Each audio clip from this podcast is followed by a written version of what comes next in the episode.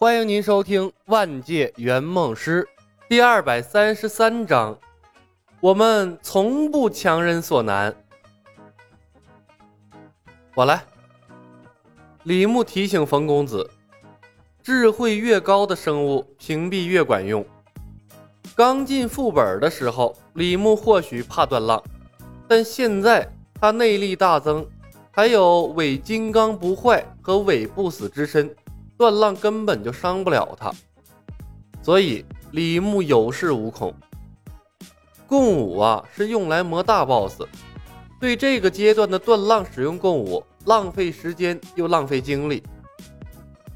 突然出现的李牧吓了断浪一跳，可火灵十日已经用出来了，他本就被李牧两人刺激到了极点，火灵剑又间接影响了他的心智。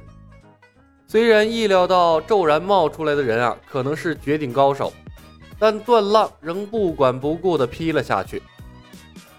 去死吧！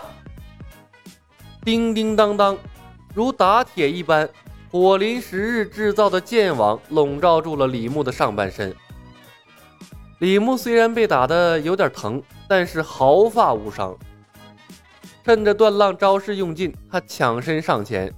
接连刷了几发屏蔽，便成功贴近了段浪的身边，一把扣住了他的手腕，然后又对他刷了一发屏蔽。手腕被突然冒出来的人抓住，段浪大惊：“你是谁？”话没说完，他自己先愣住了。段浪看着不远处傲然而立的冯公子，独孤一方临死前卡壳的影像。瞬间从他的脑海里冒了出来，那熟悉的你，你是和他此刻的情况是多么的相似。可是打独孤一方的时候，这个陌生的年轻人从来没有出现过呀。这个便是武神的底牌吗？发动了窃取能力的技能。李牧扣着段浪的手腕，一脸的激动。浪，我是你失散多年的亲哥哥段海呀！冯公子目瞪口呆。段浪脸一黑，毫不犹豫地调转火灵剑，往李牧的脖子上抹去。当的一声，无双剑架开了火灵剑。窃取了段浪的能力之后，李牧就是个加强版的段浪。段浪想伤他，那更不可能了。白羊破晓，架开了火灵剑，李牧拽着段浪的手腕，对着空地耍出了十日剑法第一式。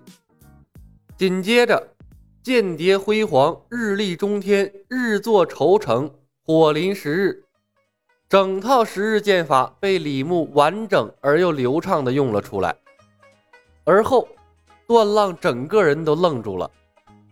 李牧说道：“浪，你不认得我，还不认得咱们段家的十日剑法吗？”段浪一脸茫然的看向了李牧。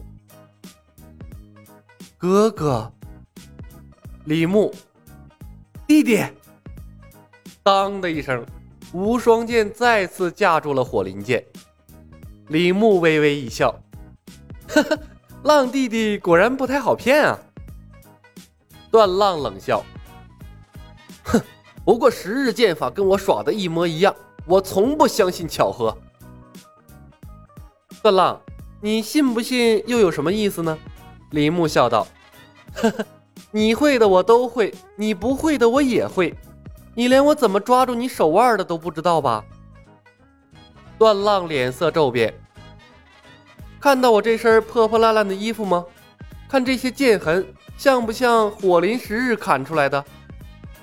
李牧继续说道：“还记得这招火灵十日是对谁用出来的吗？”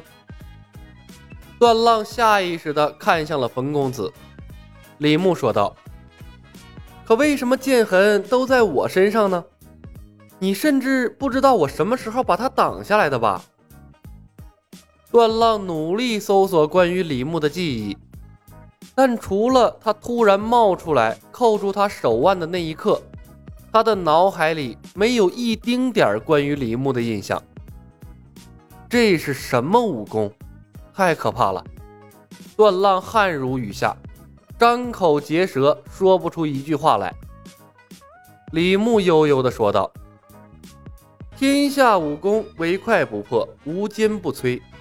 段浪，若不是你对我天机门还有用，凭你今日对武神的冒犯，已经死无葬身之地了。”段浪回忆起之前冯公子对他和颜悦色说过的话，当机立断。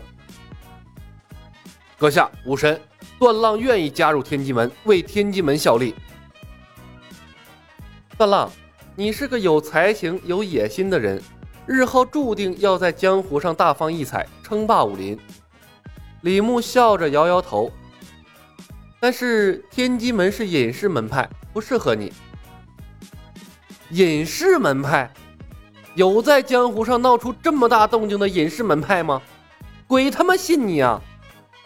但是段浪表面上还是急切的表态：“我是真心实意想要加入天机门的。”嗯，那好吧，你愿意加入就加入吧。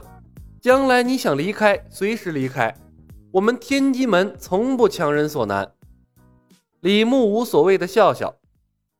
我们找你主要是有一件事儿。形势比人强，段浪格外恭顺，请讲。李牧道：“绝世好剑将要在拜剑山庄出世，我们需要你在和所有人在剑池争夺绝世好剑的时候，用你的火麟剑袭击左庭，助他打通麒麟臂上的三焦玄关，但又不能伤他的性命。”段浪一愣，必须在抢夺绝世好剑的时候吗？对的，李牧笑道。天机门不光能测算天机，更擅长制造天机，所以你不能让左庭发现你的异常，不然的话激发不了他的斗志。其次，你更不能伤了左庭，他的麒麟臂是未来武林中不可或缺的一环，和你的未来息息相关。绝对不允许出现任何差错。段浪心头一跳，麒麟臂和我的未来有关。对呀，李牧深深的看了他一眼，淡淡说道：“如果他出什么意外，段家就从江湖上除名了。”你妈了个波！段浪一口血好悬没喷出来。他还是头一次见到啊，把威胁说的这么清新脱俗的。什么他妈天机门从不强人所难呢？这天机门的人嘴里说出来的话，一个字儿都不能信。他早就应该明白，武神那共舞的神通，可不就一直是强人所难吗？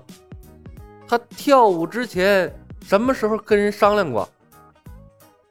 段浪战战兢兢地回道：“属下明白。”李牧松开了段浪的手腕，轻轻拍着他的肩膀：“加油，段浪！考验你演技和武功的时候到了。此事成功，天机门一统江湖之日，影帝之名非你莫属。”我去你妈的隐士门派吧！段浪眼角一抽，还是拱手说道。属下先行谢过门主。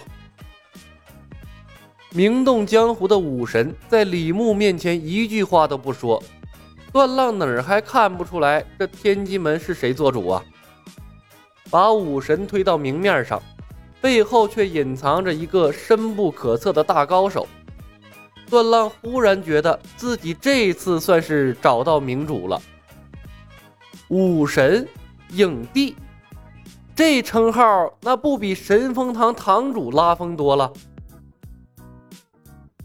去吧，你不适合跟我们在一起。”李牧说道，“我们在拜剑山庄会合，记住，到了拜剑山庄，我们是陌生人。”属下明白。